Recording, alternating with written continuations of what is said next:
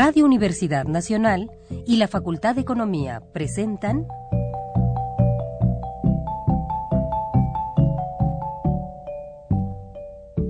Los bienes terrenales.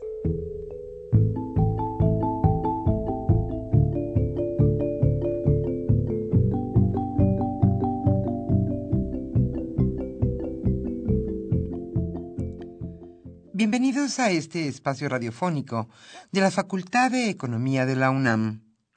Como cada semana, estamos aquí con ustedes para reflexionar sobre un tema interesante relacionado con la economía, la política, la cultura y las cuestiones sociales. En nuestra mesa de análisis participan destacados especialistas, quienes nos acompañan hoy en este estudio y como siempre, le invitamos a participar en este programa a través de sus llamadas telefónicas. Para nosotros es un gusto saber que usted desde su casa, desde su oficina o en el lugar donde se encuentre, se interesa en el tema que tratamos. Nuestro número 5536 8989. Repito con mucho gusto, 5536 8989.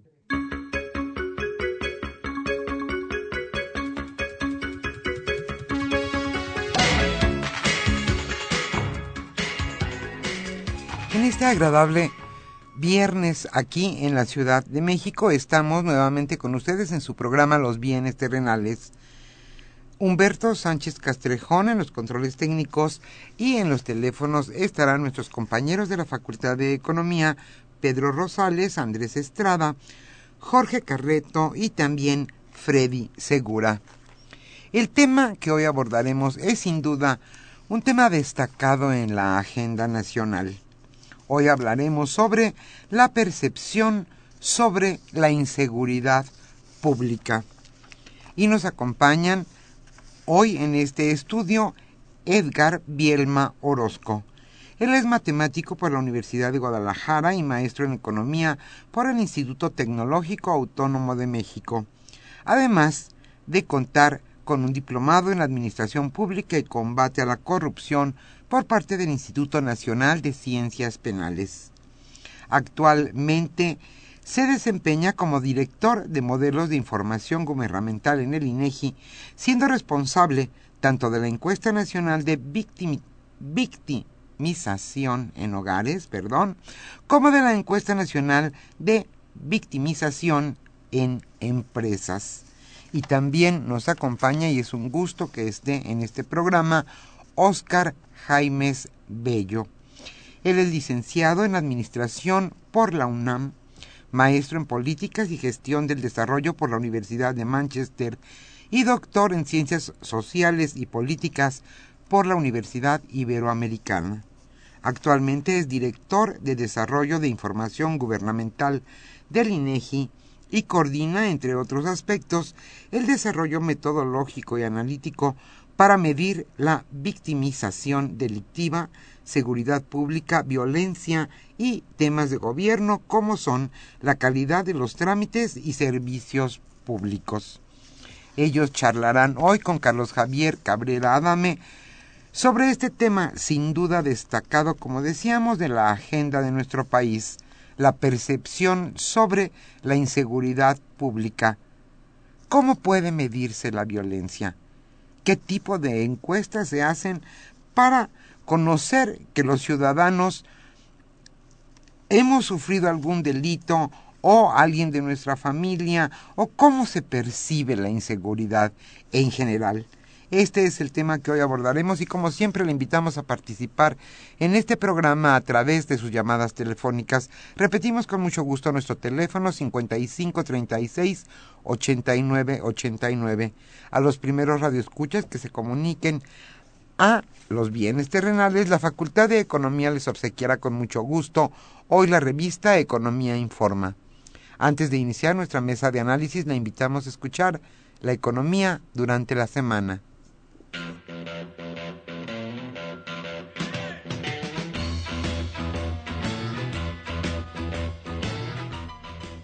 La economía durante la semana.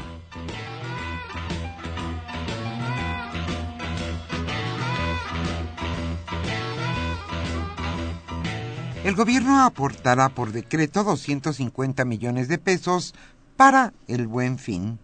El gobierno sorteará reembolsos de las compras hechas durante el buen fin de un fondo de 250 millones de pesos de recursos públicos. Las compras superiores a 250 pesos con tarjetas de débito y crédito entrarán a un sorteo para ganar el reembolso de su operación y hasta 10 mil pesos. Esto lo informó el secretario de Hacienda, Luis Videgaray, quien destacó en conferencia de prensa que habrá 74.500 premios.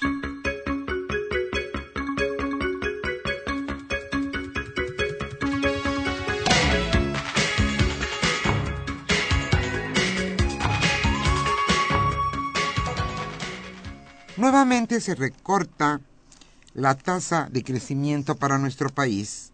El Banco de México revisó a la baja por segunda vez la meta de crecimiento.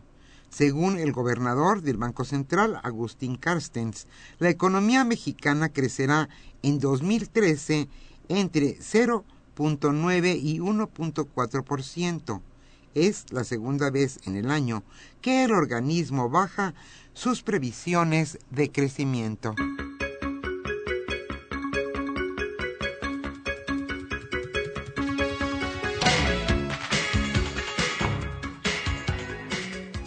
y a partir de 2014 usted deberá cuidar sus ingresos, pero también sus gastos.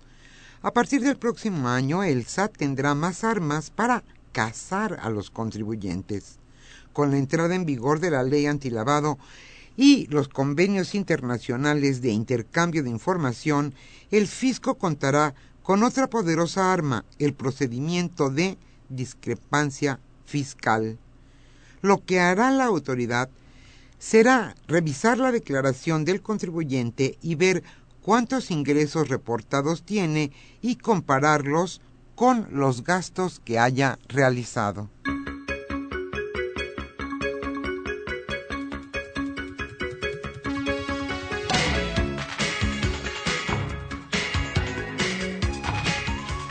México necesita 38 obras logísticas.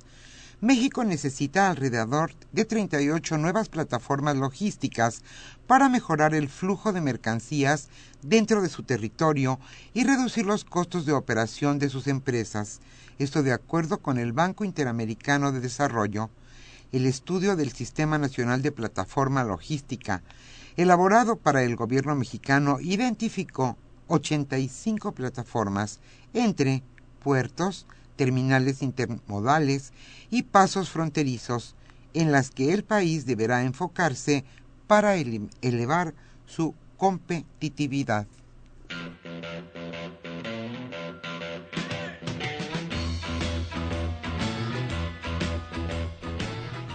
El tema de hoy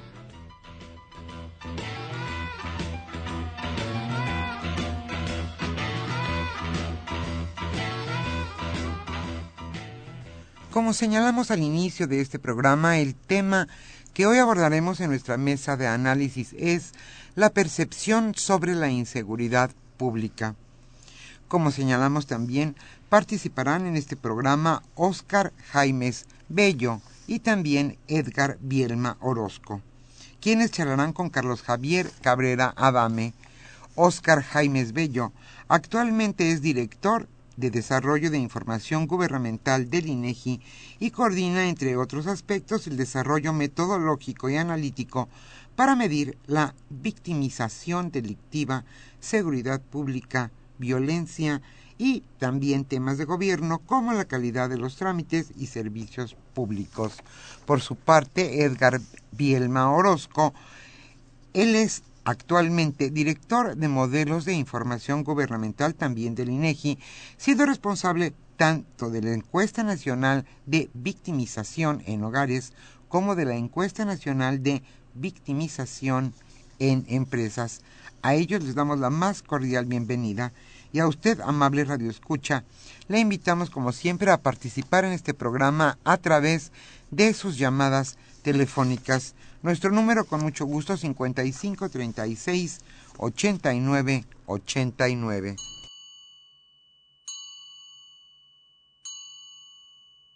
Our life together is so precious.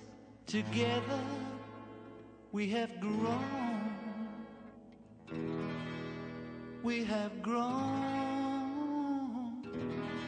Although our love is still special. Let's take a chance and fly away somewhere alone. It's been too long since we took the time.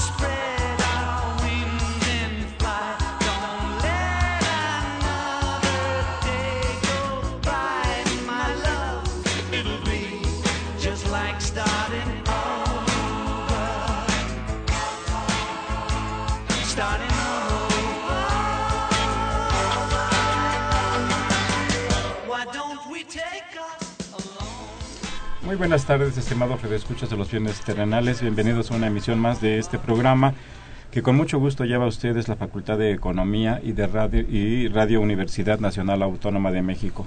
Como ya se mencionó en la parte introductoria del programa, pues hoy conversaremos con dos eh, funcionarios del Instituto Nacional de Estadística y Geografía, dándole continuidad a un ciclo, a un segundo ciclo en realidad que hemos iniciado ya en, la, en la última, en los últimos eh, meses. Muchas gracias por estar aquí con nosotros, Edgar Bielma Orozco, eh, Oscar Jaimes Bello, muy bienvenidos a este programa. Muchas gracias, Gracias, Javier. buenas tardes. El Buenas tema tardes a todos. es la percepción sobre la inseguridad pública. Recientemente, el 30 de septiembre pasado, INEGI dio a conocer eh, los resultados de la eh, encuesta nacional de victimización y percepción sobre seguridad pública eh, que nos da cuenta de información o de hechos delictivos que se presentaron en el a lo largo del año 2012 eh, incluye información que tiene que ver con hogares que fueron víctimas, que fueron sujetas a algún, que fueron víctimas de algún delito, eh, los datos de victimización, es decir, las personas que fueron víctimas, eh, los delitos que se presentaron a lo largo de ese año, la cifra negra que ahora nos explicarán ustedes en qué consiste, y, y así como un dato sobre la percepción de la inseguridad en, en nuestro país.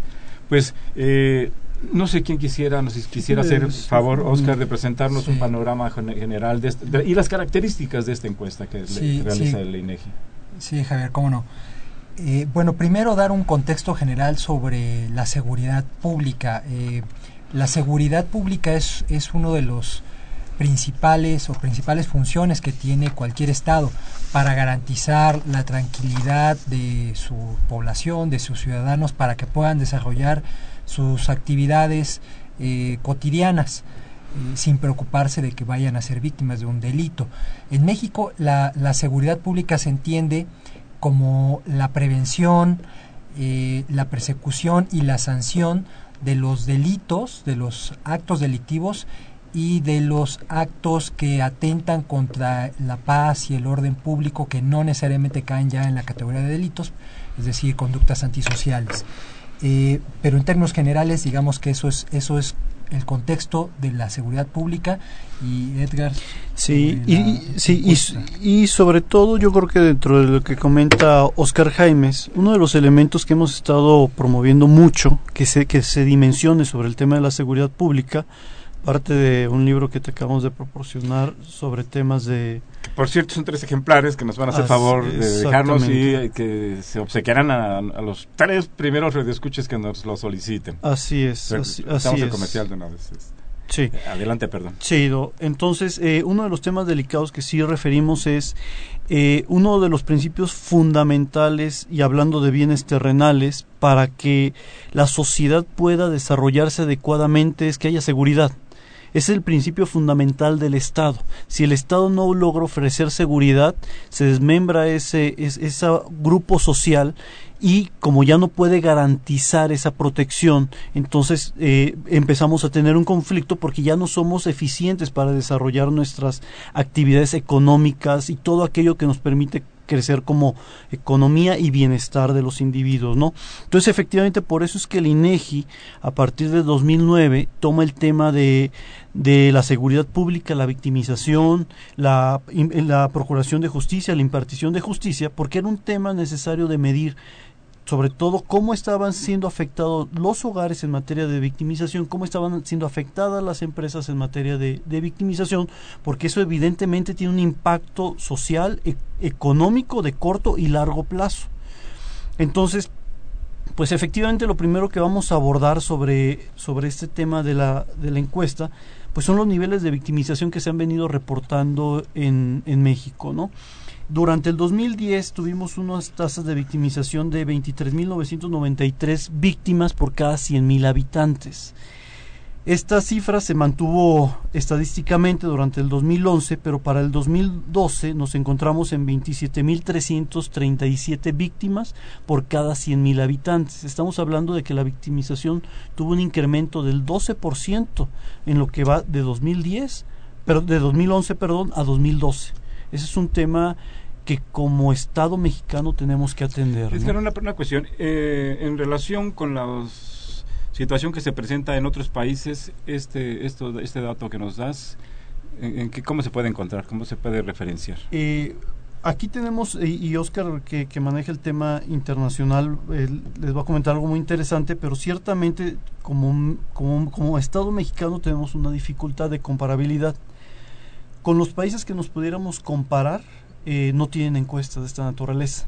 Con los países que nos podríamos comparar, evidentemente eh, que son países desarrollados evidentemente este los contextos son muy diferentes en materia de victimización son más bajas. Más Eh, bajos o- efectivamente. Eh, en, en términos eh, absolutos, eh, Mm. los datos que nos estás presentando, ¿qué, qué magnitud tendrían? estamos hablando esos 27 mil eh, víctimas por cada 100 mil habitantes, estamos hablando de 21 millones de víctimas de un universo que estamos hablando de más de, de 78 millones de población de 18 años y más. Estamos hablando de, de sí una muy buena cantidad de personas que anualmente están sufriendo algún tipo de delito que ahorita abordaremos qué tipo de son. prácticamente la cuarta parte de la población. Más de la cuarta eh, parte, con- ligeramente más de la cuarta parte. De la cuarta parte con de 18 años o más ha sido víctima de uno o más eh, delitos eh, en el año 2012. 2012, así es. Oscar, de hecho, menciona, sería bueno que mencionaras los... los, eh, este, Sí, respecto a, a los delitos, eso es una parte muy importante de la metodología de las encuestas. Las encuestas tienen alrededor de unos 40 años a nivel mundial desarrollándose y, y bueno, han ido afinándose, perfeccionándose. En cuanto a la comparabilidad, efectivamente, eh, con los que nos podemos comparar, que tienen encuestas como la que nosotros hacemos, pues sí tienen Estados Unidos, Canadá, el Reino Unido, tienen tasas menores a la, a la nuestra, pero son contextos diferentes, como ya explicó Edgar, también tienen poblaciones, examinan poblaciones distintas. Lo importante también está en los delitos. En, el caso de nuestra encuesta y en la mayoría de las encuestas del mundo, lo que hacemos es medir los delitos comunes. En, el caso del contexto mexicano son, es el fuero común, los delitos del fuero común son los que afectan eh, diariamente al- a, la población. Los delitos del fuero federal, es decir, aquellos que afectan al Estado o a la sociedad en su conjunto, no se incluyen porque no se encuentra, digamos, no a la víctima de manera directa. Por ejemplo, en el caso de la aportación de armas de fuego que de, de- Exclusivas del ejército. ejército de alto calibre, que es un delito federal, pues no me afecta a mí como, como una persona común ordinaria, a menos que esa arma sea disparada y pues me, me cause una lesión. En ese caso sí, yo ya la estaría reportando como un delito, obviamente porque ya me afectó y ya es del fuero común.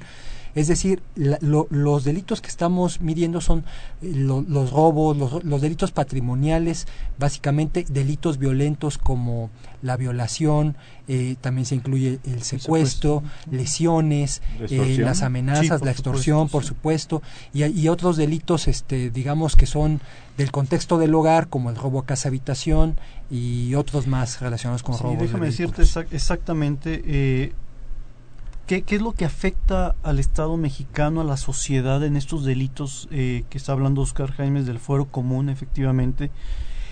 El principal delito que está dañando a la sociedad mexicana es el robo asalto en la calle en el transporte público. Ese es el principal delito que, que estamos sufriendo, que representa el 28% de los delitos. Tenemos 21 millones de víctimas, tenemos 27 millones de delitos. Entonces estamos hablando de cantidades que verdaderamente son a, considerar y a tomar en cuenta que qué estamos haciendo con ello, ¿no? Si sumamos entre, entre el robo asalto en la calle, que representa el 28.6% de los delitos de estos 27 millones, y la extorsión, que representa el 21.6% de los delitos, estamos hablando que ahí ya tenemos el 50% de los delitos de este país. Ahora, una cosa que sí tenemos que acotar es que en las extorsiones, solo el 7.5% eh, la persona entrega este lo solicitado, ¿no? Pero que sin embargo no es no exime, no exime que que tengamos unas cantidades abrumadoras de extorsión, eh, empezando porque es el segundo delito más frecuente, ¿no? Y bueno, ya tenemos el resto de los vehículos que son los robo de vehículos eh, total o parcial, eh, el fraude, las amenazas, en general, no necesariamente vinculadas a extorsión, el robo casa habitación y otros delitos que dentro de los cuales consideramos efectivamente los delitos sexuales, eh, el secuestro y algunos otros delitos, ¿no? Pero, pero efectivamente esto es lo que está afectando a la sociedad mexicana, ¿no? Y sobre todo estos dos principales delitos, que son los las grandes masas de, de o, o, o, o la gran producción de, de, actos delictivos que está generando el país. Pues realmente es una situación eh, preocupante. Eh, la verdad, pues es meritorio ten- conocer y difundir esta información porque como eh, bien señalaban eh, al inicio, al inicio de nuestra conversación, pues una de las funciones fundamentales, centrales del Estado es garantizar la seguridad pública de la población. Garantizar el financiamiento de las actividades públicas mediante los impuestos Así y es. garantizar la soberanía nacional. Eh, alguien agregaría, pues, también el crecimiento económico, el desarrollo social son partes eh, que por lo menos en México están contempladas en la Constitución, eh, en nuestra Constitución como funciones del Estado. Y esa es una función que no se, que no se está cumpliendo, eh, que no se está cumpliendo. aunque para que se den esas segundas que tú dices, primero debe de haber seguridad. Es decir, es precisamente lo que los radioescuchas eh, eh, que, obtengan los libros que, que se están mencionando hace un momento van a poder ver en estos eh, en, en en este documento el hecho de que para que uno pueda tener bienestar y crecimientos adecuados económicos no pueden darse si no hay un contexto adecuado de seguridad. Es una condición indispe- indispensable. Es- es- si la gente no puede ir con seguridad a su empleo, a la escuela, a desarrollar las diversas actividades, bueno, pues eh, simplemente no hay, no hay un Estado de Derecho. No hay un orden que garantice que las personas libremente pueden desarrollar eh, sus, eh, sus actividades. Eh, inclusive, ya el Banco de México, cuando presenta sus informes y los pronósticos de crecimiento económico, ya la inseguridad la incluye como, como un factor que puede incidir, eh, que puede influir negativamente en el comportamiento de la economía en la medida que pues, puede inhibir la inversión, de que una persona puede decidir no invertir por temor a un secuestro, eh, por los constantes asaltos, etcétera. Y eso, bueno, es más que preocupante para los ciudadanos mexicanos. Sí, po- por, ello también otro indicador muy importante que aportan las encuestas, además de los datos eh, de, tasas de victimización o prevalencia de, victimización, es la percepción, la percepción que tiene la población acerca de la seguridad, eh, el entorno de seguridad.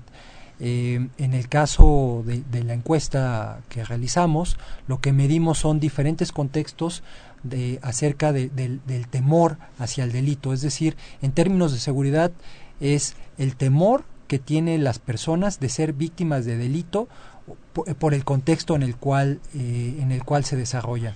Desde, digamos, de el más el más arriba que sería la entidad federativa, el municipio y la colonia. ¿Y ahí cómo están los datos de percepción, este, Eh, Oscar Edgar? Sí, mira, eh, yo creo que antes de, de abordar a eso y siempre la estructura que hacemos es para lograr entender eh, cómo se obtiene la percepción, o sea, cómo el ciudadano construye su percepción de la inseguridad, primero que tenemos que abordar los temas que le están haciendo construir esa percepción de la inseguridad. Y por ejemplo voy a tomar un- unos datos. El 59% de, los, de las víctimas que fueron afectadas por un delito eh, estuvieron presentes al momento de, de dicha situación. Es decir, como es el robo asalto en la calle, pues estoy presente, ¿no? Eh, o que me roben el vehículo y estuve presente, ¿no?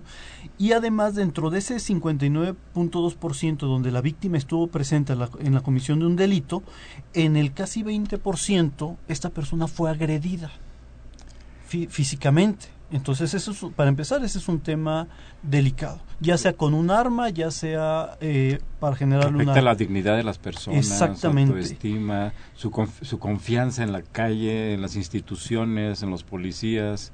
Por supuesto, y, y otro dato también muy revelador este, eh, es que dentro de ese porcentaje de población que está presente, en el 44% de los casos, la tarjeta de presentación del delincuente es un arma.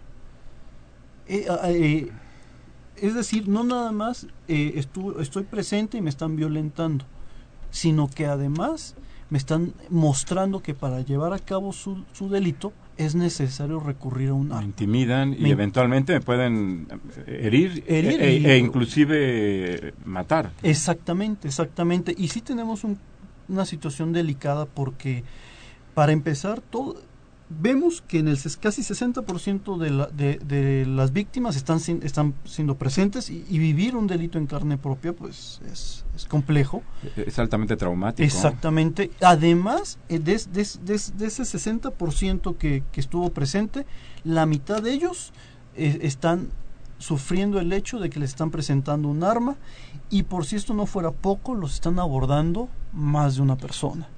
Entonces, y vemos los datos, en el 42% de los casos la, eh, el, de- el delincuente iba solo, pero en el 30, casi 31% de los casos iban dos delincuentes y en, en el 23% de los casos iban tres o más delincuentes. Si sumamos los dos y tres y más, nos da más del 50%. Es decir, que además tenemos la probabilidad de que si estamos presentes, quienes nos van a abordar son de dos a más sí, la- personas. La, cuestión cuando ingresan a los hogares, por ejemplo, que Así significa es. que estudiaron a la, a, la, a la familia o al grupo de personas que viven ahí, eh, sus entradas, sus salidas, sus, sus, eh, sus relaciones sociales, eh, inclusive, y bueno, y eso es un acto que atenta pues contra la dignidad de las personas, contra Claro. eh, pues, la, contra la, la- la civilidad con la, con la- en la que debería de vivir eh, toda sociedad. Claro. Y entonces, a ver, imagínate, ya empezamos a desmenuzar el delito, ¿no? Nos asaltan en la calle, nos extorsionan, son los tres, digo, los dos primeros delitos que representan el 50% de esos 27 millones. Eh, nos están violentando, se atreven a enfrentarnos eh, cara a cara, a diferencia de, ot- de otros un países. arma en la mano, ¿no? Exactamente, sí, a diferencia de otros países que, que tal vez sus tasas de victimización eh, no pudieran estar muy alejados de las nuestras, pero la diferencia es que el delincuente no se anima a abordar al- a, a la víctima. Sim- es como el carterismo, ¿no? O sea, yo te quito la cartera, pero yo nunca me enteré, ¿no? Eh, situaciones delictivas de esa naturaleza, pero aquí no, aquí se empieza a, a transgredir esa, esa situación de libertades que tiene cada, cada individuo y además este tenemos ese contexto, ¿no? Y vámonos trasladando al tema que me gustó mucho, eh, cómo se llama en tu programa, porque a final de cuentas nos afecta en esos en eso que, que se llaman bienes terrenales, ¿no? ¿A qué nos referimos con bienes terrenales? Pues nada más que a los hogares les cuesta 215 mil millones de pesos anualmente en pérdidas económicas a consecuencia de haber sido víctima del delito o aunque no haya sido víctima pero para protegerme de él yo tengo que en lugar de comprarle una computadora a mi hijo le tengo, tengo que poner una serpentinas una reja, exact- exact- exact- exactamente. Entonces eso empezamos a hablar de deficiencias, de, eh, eh, eh, este, de movilidad económica, ¿no? Entonces ¿Qué significa esos 215 mil millones de pesos que eh, tal vez muchos ni siquiera y dimensionemos? No, que no es- lo imaginamos. ¿verdad? no lo imaginamos, pues eh, estamos hablando de 1.34% eh, por ciento del PIB, eso es uno, y estamos hablando de que a cada hogar, este, perdón, a cada individuo le está costando 6 mil pesos este, anuales. eh, Protegerse. protege- entre tomar proteger- medidas, tomar medidas para intentar protegerse. Exactamente, entre protegerse o ser víctima le está representando 6 mil pesos. Vamos a, a hacer una pausa y regresamos a los bienes terrenales.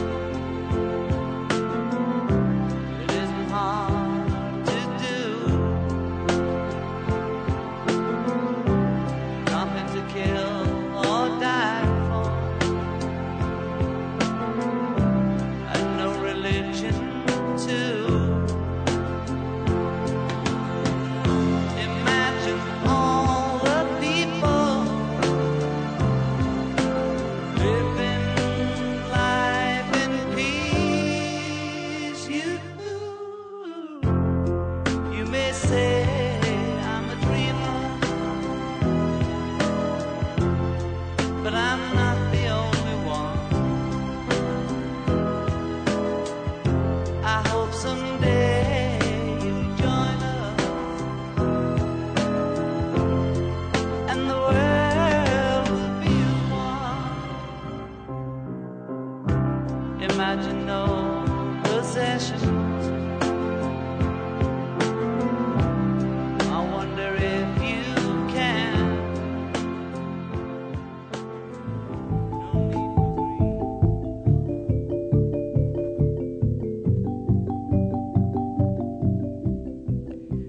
Escucha los bienes terrenales. Nos interesa conocer su opinión. Le invitamos a comunicarse a este programa al teléfono 5536 89 89. Repetimos con mucho gusto, 5536 89 89.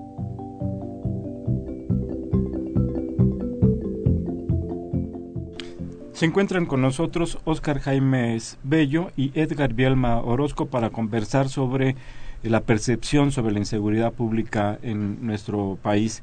Eh, en el segmento que estuvimos fuera de aire platicábamos eh, acerca de las características de la encuesta que, se levanta, la cual tiene como objetivo, como público ob- objetivo, como población ob- objetivo, eh, aquella población que tiene 18 años o más. Y, bueno, comentaba yo en lo particular que por qué a partir de los 18 años, cuando muy probablemente adolescentes y quizá en algunos casos hasta niños en nuestro país sean objetos de algún tipo de delito. Sí, aplicamos la, esta encuesta a población de 18 años y más por las características que tienen los delitos que, que abordamos. Eh, para, para explorar la, la victimización de, de población menor se requiere otro tipo de instrumento y otro tipo de marco muestral. Es por eso que no la incluimos en, en esta encuesta y estamos explorando eh, esquemas para llevar a cabo cierto tipo de encuestas. Afortunadamente, pues ya se está levantando un censo de, escuelas de educación básica que nos permitiría tener un marco muestral para ese tipo de población. Además, también estamos en, en proceso de diseñar una encuesta que aplicaremos el próximo año para el tema de la prevención de la violencia, el tema de la cohesión social para prevenir la violencia y la delincuencia, que va a ser un instrumento eh, bastante innovador en términos de los temas que, que, va a abordar y que está enfocado en buena medida a, a los, a, los jóvenes entre 12 y 29 años de edad pero eso ya será otro otro instrumento. Porque, pero, pero, sí queda fuera un segmento muy importante de la población que sin duda ha sido objeto de algún tipo de, de delito, ¿no? Si ha sufrido, ha padecido esta situación sí, en la que vivimos, ¿no? Sí, Lamentablemente sí, en nuestro país. Sin duda, pero como comentaba Oscar, eh, necesitamos otra técnica de acercamiento a ese tipo de víctimas es más complejo, es, es, abordar a un, a un menor de edad con diferentes técnicas que hay que contextualizarlo, hay que entender primero su contexto. Entonces, esta es una encuesta por el momento para adultos, pero para nosotros es muy importante ciertamente este sector. Por eso es que ya estamos trabajando precisamente para atender. De hecho, la encuesta de cohesión social es una encuesta de, eh, y, de prevención del, del delito, de la violencia y del delito, es una encuesta para jóvenes. Completamente. Sí, entrevistamos al, a los jefes de familia, pero la mayoría de, la, de las preguntas están diseñadas precisamente para ese joven y lo que estoy viendo, porque recordemos que el joven puede ser víctima no nada más externamente, claro. sino dentro del propio hogar. Por eso es que es diferente eh, el contexto de, de la violencia y el delito en, en este grupo, en este sector de la población. Pero bueno, regresando un poco a, a la encuesta de victimización, ya mencionamos el impacto, cómo, cómo daña a la, a la sociedad el tema de enfrentarse a- ante un hecho delictivo. Ya vimos cómo le, le afecta tanto psicológica, eh, físicamente y económicamente el, el delito. Ahora vamos a ver qué es lo que pasa con esa víctima que necesita recurrir a alguien, en este caso al Estado mexicano, que es quien te proporciona esa quien, quien tiene el mandato, el de mandato garantizar la seguridad de la población. ¿no? Exactamente, ¿no? Pues vemos que del 100% de los delitos que le sucede a estos 21 millones de mexicanos y de estos 27 millones de, de delitos como tal que ya están viviendo, en el 87% de los casos no lo denuncia eh, la población. Ahorita, en un momento... No va al Ministerio No va, Público ajá, a es- decir, a- me asaltaron, me asaltaron, me robaron, exactamente. me golpearon. Vamos a ver, a ver por qué no lo hace. Por lo pronto el 12% sí lo hace, pero el problema que estamos teniendo es que en, en el casi 30% de esos casos, de ese 12%, en el 30%, el Ministerio Público no le inicia una averiguación previa, en eh, este, primeramente. Y, en, eh, este, y te- bueno, tenemos el 5 que no, no especifica, es decir, solo en el 64% de los casos, casi 65, sí, el Ministerio Público sí va a iniciar una averiguación previa. Si sacamos ese porcentaje del, del 64 del 12, nos da que en el 7.9% de los delitos sí se inició averiguación previa, que significa que en el 92.1% de los casos, de los delitos, nunca va a suceder nada, no, no se va a impartir justicia. En- y, en- y- en el ese país. 8% de restante hay algún resultado? Eso es Este, lo que vamos a ver. De ese, de ese 8%, que es lo que sucede, en el 50%, 53% de los casos no sucedió nada. En el 20% está en trámite. Significa que no, no se encontró al, al delincuente. Yo fui a denunciar que me, sí, yo fui a denunciar que hubo robo casa habitación, sí, le, inician una averiguación previa, pero no va a su- no voy a ni recuperar mis bienes, no va a suceder absolutamente. Eso tiene que ver con la impunidad. Exactamente. Y la impunidad alienta a la de- nuevamente retroalimenta a la delincuencia. Ahorita y a es lo los que va. delincuentes. Esa es la, el la cifra que voy a dar. Es decir, solo en el 10% se recuperó sus bienes, en el 6.2% se puso al delincuente a de ese disposición 8%, de ese 8%. de ese 8% exactamente y en el 3.5% se otorgó el perdón. Es decir, si estamos hablando de Estado de Derecho, solo ese 10, 6.5 y 3.5 digamos que habría Estado de Derecho. Muy pocos. Si lo multiplicamos por toda esta cadenita, solo en el 1.58% de los casos, de, los, de estos 27 millones de delitos, vamos a encontrarnos que va a haber ¿Cuánto, perdón? ¿Podrías repetir? el dato? 1.58%. 1.5. cinco- Tienen un resultado digamos, concreto, favorable, este, exactamente. Hacia la víctima y- y, de castigo hacia el delincuente. Eh, Al- Bueno, al pero menos eso es un estímulo. Ese es un estímulo a la delincuencia. Por el, el hecho de que claro. haya impunidad, el hecho de que alguien robe, asesine, eh, extorsione y no pase nada, pues alienta, lo alienta a él y a otras personas a, a- a hacer lo mismo, ¿no? No, porque Este, nos, nos damos o- cuenta que es factible, que sí puedo cometer Claro un que se puede hacer y que no hay castigo, que-. ¿no? Sí. E- e- Es por ello que la cifra negra es tan alta, la cifra negra de la delincuencia, es decir, aquellos delitos en los que no va a haber una investigación es tan alta, 92.1%, que para contextualizar eh, no implica que se busque, en- que, para que una sociedad busque que eso llegue a cero. Eh, eh, a nivel internacional, la, no, la- pero las- 92 está es altísimo, claro. nubes, ¿no? eh, eh, países desarrollados como Estados Unidos, Canadá y, y el Reino Unido que tienen encuestas como la que utilizamos en México tienen una, una cifra cifra negra me- bastante menor 59, 60, un poco más de 60%. No es tan baja como podría, Eh, Efectivamente, pensar, ¿verdad? pero es, es precisamente la diferencia en el tipo de delitos Sí. en lo cual se puede ver por qué se refleja. Claro. La gente allá no de- en esos países no denuncia, no tanto porque no le tenga confianza al sistema de justicia o porque la impunidad sea muy alta, al contrario.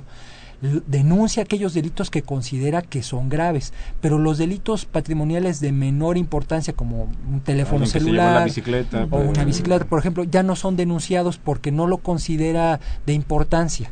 Esa es la diferencia que tenemos con el contexto eh, de que resulta de, de los datos que acaba de, de mencionar Edgar. Sí, es, a- adelante, adelante. Sí, hay este problema de la impunidad, de la cifra negra que le llaman ustedes, hay quien le llama la tasa de impunidad también, que es algo que tiene que ver con eso, con, con, eh, con el incremento, con el hecho de que se mantengan o, que- o de que inclusive se incrementen los, los delitos. Eh, en, en algunas de las preguntas que- contenidas en la, en la encuesta se va, se pregunta cuáles son las causas de esa inseguridad. Eh, se incluye la pobreza, el, el desempleo. No sé si Sí. quieran comentar ese tema. eh, Sí.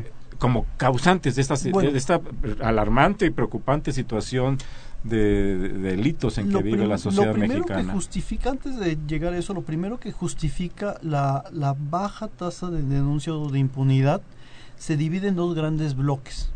El primero que representa el 61% es por causas atribuibles a la autoridad, es decir, A la autoridad. a la autoridad, es decir, me, me hicieron perder el tiempo, eh, me, ¿No me atendieron? no me, no me atienden, son hostiles eh, hacia, hacia mi persona, eh, una serie de, de situaciones que provocan que de antemano ya haya una barrera. Ciertamente lo que comentaba Oscar, hay otras causas naturales a nivel mundial por las cuales la gente no denuncia, que es me- lo que tú comentabas, me robaron la bicicleta, sé me costaría más tiempo invertir, sé a lo mejor me podrían resolver mi problema, pero me, me es tan costoso, es un costo de oportunidad que decido no tomarlo. Se queda en la calle, quizás sin la cadena. Exacta- exactamente, como ¿no? fui al pan. Exactamente, pero el problema que tenemos en México es que cuando de ese 87% que no es denunciado, no es denunciado porque en el casi 62% de los casos la propia autoridad me está poniendo una barrera.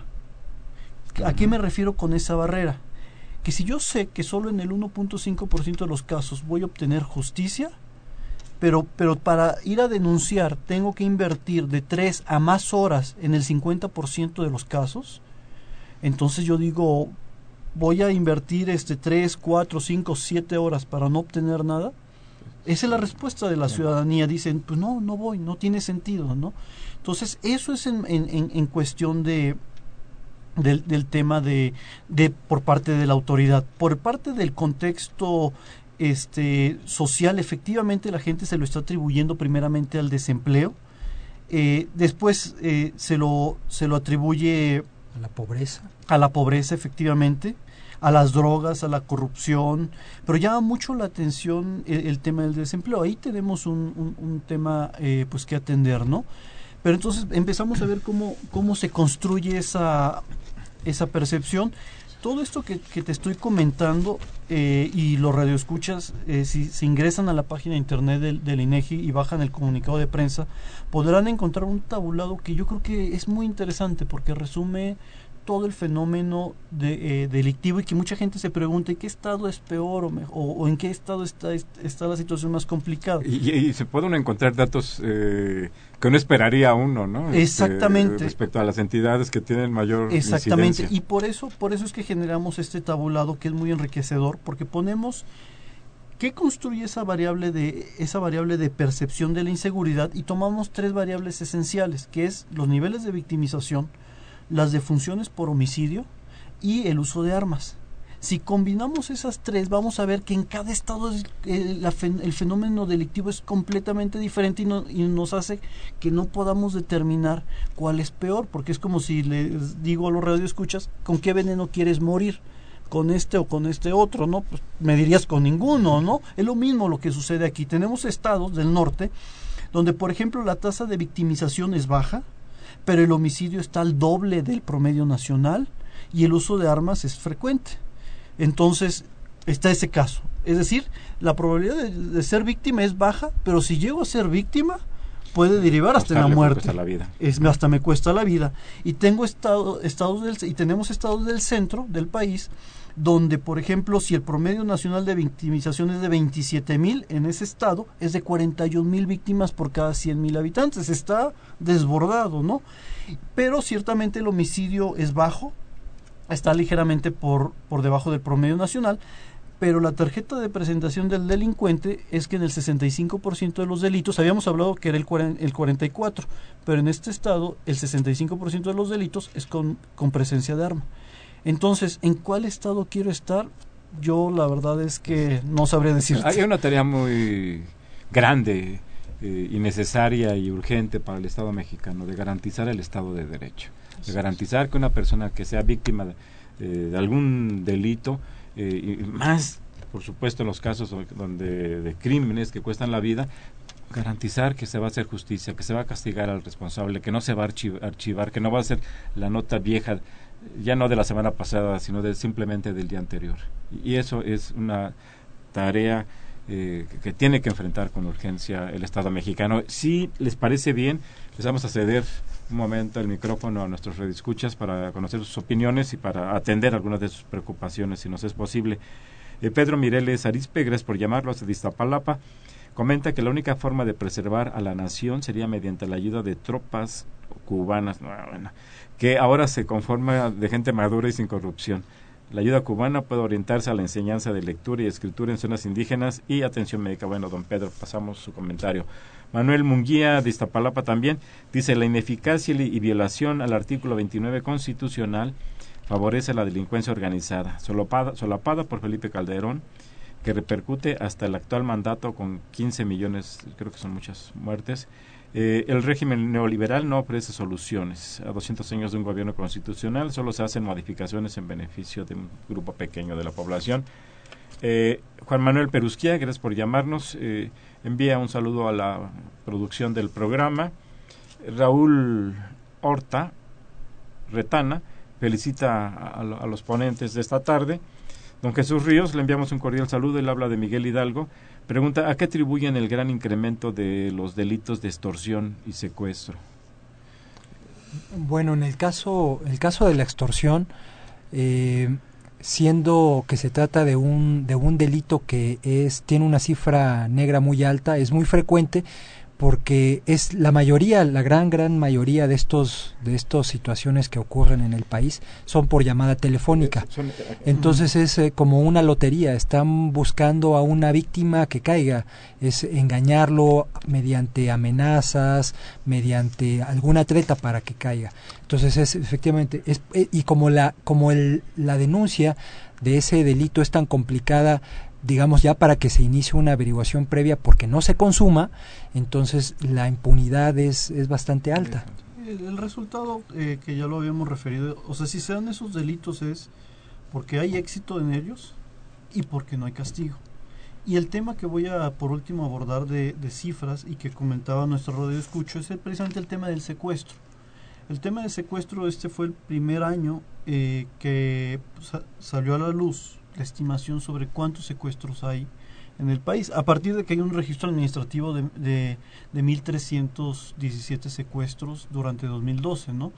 Las estimaciones nos permiten saber que, que los secuestros andan en 111.500, perdón, este 105.682 secuestros anualmente. Es como un estadio azteca, en, un evento eh, masivo que, que no sé, un México-Brasil y que se llene bastante, pues imagínense esa, esa cantidad de gente secuestrada anualmente.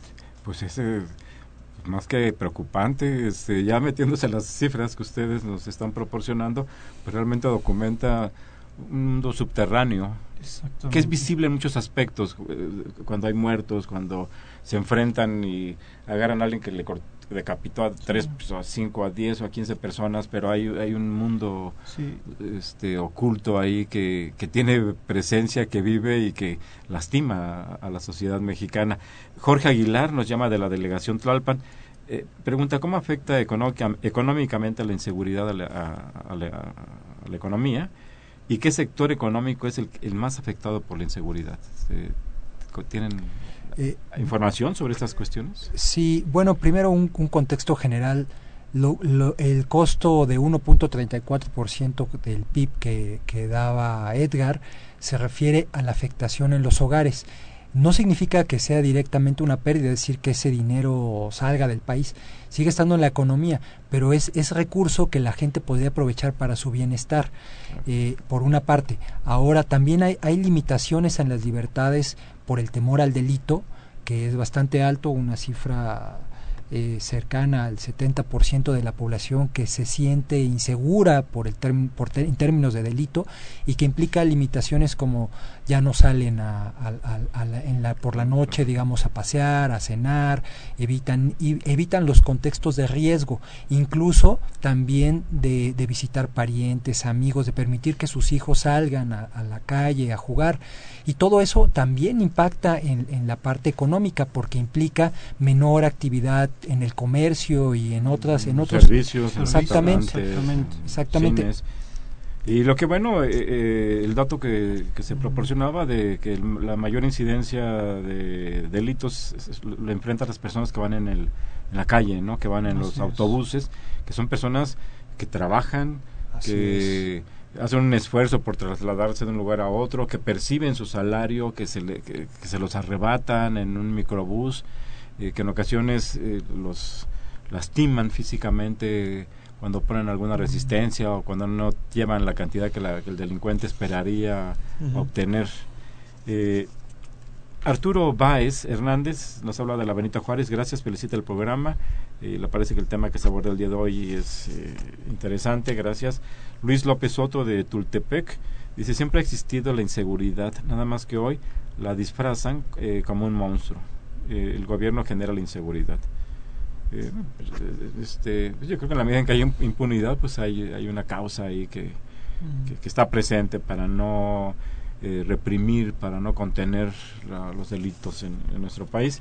Sergio Orocio, Osorio, perdón, de Catepec, le parece muy interesante el tema de hoy. Dice que la inseguridad la vivimos todos en, en- en nuestro país. Eh, don Leopoldo Ruiz Gutiérrez de Coyoacán, le enviamos un saludo cordial. Pregunta, ¿qué papel debemos jugar la sociedad frente al incremento de la inseguridad en todo el país? Secuestro, delincuencia, etcétera, extorsión. Eh, pues principalmente es la denuncia. En- eh, la denuncia es el principal elemento que tienen las autoridades para, para apoyar sus acciones.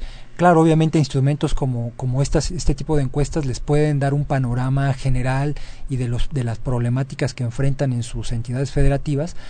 Eh, la denuncia es fundamental, entonces es el principal papel que tenemos como, como yo, ciudadanos. Yo creo que esa es una responsabilidad eh, cívica, pero también eh, el, el dato que, que proporcionaba Edgar, ¿no? de que el 1.5% del total de los delitos que se cometen tienen un resultado a favor de la víctima y de sanción hacia, hacia el delincuente, ¿no?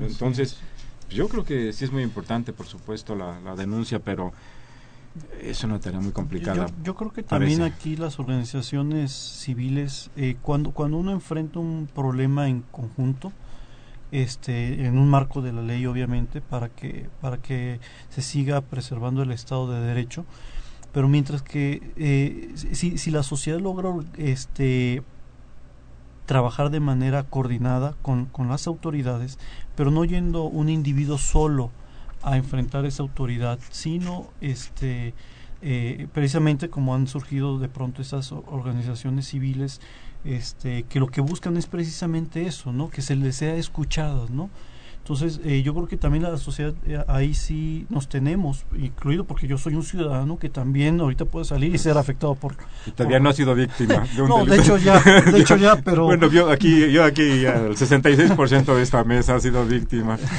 de algún delito en esta Eh, exactamente, ciudad. ¿no? Pero a veces nos pasa eso, como... como Tú no, ¿verdad? Oscar, no te somos... Ah, también, o sea, el 100%. Sí, El 100%, ¿no? Bueno. Entonces, pero como es lo que sucede cuando a un individuo lo agarran solo, que es por eso que es tan tan exitosa también la, la, la victimización. Vemos cómo estados del medimos la cuestión social y vemos cómo estados del norte eh, la cuestión social es muy baja, es decir, no se organizan para enfrentar el delito, por lo tanto son más, más vulnerables. Esto, esto puede derivar a un tema que tiene muchísima actualidad y es la cuestión de los autodefensas que se han generado, generado en bastantes partes del país, que pero es un tema aparte Sí, que habrá sí, que sí, abordar de- con, con mucho cuidado, que ahí está, está presente y, y bueno. Ahora, eh, la, la, la cuestión social de la cual nosotros hablamos es una cuestión social dentro del marco de la ley sí, por y que obviamente Claro, eh, sí, se coordine con el Estado mexicano para, para porque también el, Estado mexicano solito no puede poner un policía en cada en cada a cada ciudadano lo que tiene que haber es una mejor coordinación entre sociedad y Estado Estamos a punto de que se nos agote el tiempo. Eh, José Guadalupe Medina, gracias por llamarnos. ¿Cómo es posible, pregunta, calcular el número de actos delictivos no reportados a las autoridades por medio justamente de Sí, esta encuesta? que está disponible encuestas. en la página de INEGI. Felicita el programa y a los invitados de esta tarde. Muchas gra- gracias. Javier Guerra Atrip, él llama de la delegación Benito Juárez. Eh, ¿Qué debe hacer el gobierno para brindar mayor seguridad a la sociedad? Esa es muy buena pregunta, es la pregunta del día. Dice, porque día a día solo estamos pensando en cuándo nos van a asaltar. Eh, sí, es una tarea muy complicada. eh, tal vez el Estado, el gobierno solo no pueda, pero es su obligación, Ah, claro. es su papel. Claro. Alguien dirijo, dijo ya cuando perdió un hijo, dijo, si no pueden, pues renuncian. Así es. Este, eh, se necesita una tarea de, de limpia, de introducir mecanismos y sistemas que no permitan la corrupción, de mejorar los salarios y la capacitación a los policías, un conjunto de cosas que ojalá se iniciaran en nuestro país. Alberto Fuentes Vázquez de NESA, sé cómo eh, afecta la percepción, eh, la percepción foránea eh, eh, si me refiero a que cómo afecta al- al- al- a- eh, en otros países la situación que estamos viviendo en México. Pues yo creo que mal, ¿no? Ya España, Estados Unidos emiten comunicados para pedir que no se visiten al menos algunas zonas de nuestro país. Jesús Reina, finalmente, de la delegación Magdalena Contreras, también gracias por llamarnos. ¿Cuáles son los procedimientos plantea que sigue el INEGI para medir la inseguridad? ¿Y cuál es eh, el estado con mayor inseguridad? Este, Lo, lo mencionamos Ya- se momento, mencionó, es, es eh, se difícil, mencionó, es difícil decir este, con qué veneno queremos morir ¿no? Y, y me- se mencionó también la situación de los estados y las características que tiene la violencia en cada uno de ellos. Bueno, pues ahora sí se nos ha agotado el tiempo. Muchas gracias a Oscar Jaimes Bello por estar aquí con nosotros esta tarde. Él es director de Desarrollo de Información Gubernamental en el INEGI. Muchas gracias a Edgar Bielma Orozco. Él es director de Modelos de Información Gubernamental. Eh, también el Instituto Nacional de Geografía y Estadística. Muchas gracias por haber estado aquí esta tarde con nosotros. Muchas gracias a nuestro público por escucharnos y muchas gracias también por llamarnos. Les recuerdo que Los Bienes Terrenales es un programa de la Facultad de Economía y de Radio Universidad Nacional Autón- Autónoma de México. Muy buenas tardes y nos vemos el- y nos escuchamos el próximo viernes. Buenas Buenas, tardes. Gracias, hasta luego.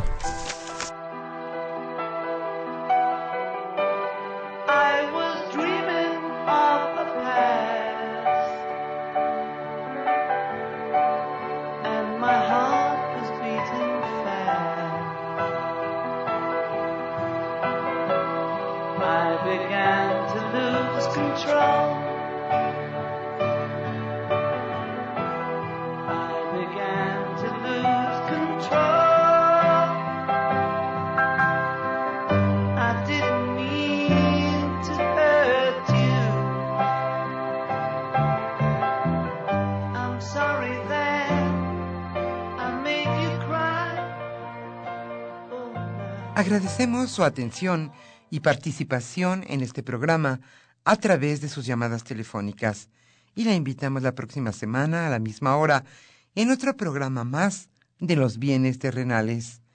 La coordinación general fue de Carlos Javier Cabrera Adame, la coordinación académica de Aníbal Gutiérrez, Roberto Cabral, Alejandro Pérez Pascual, Rubén Antonio Miguel y Leonardo Lomelí Vanegas. En los controles técnicos, nuestros compañeros Miguel Ángel Ferrini y Agustín Mulia. Y en la voz y producción, su amiga Irma Espinosa, quien se despide de ustedes y le desea un agradable fin de semana.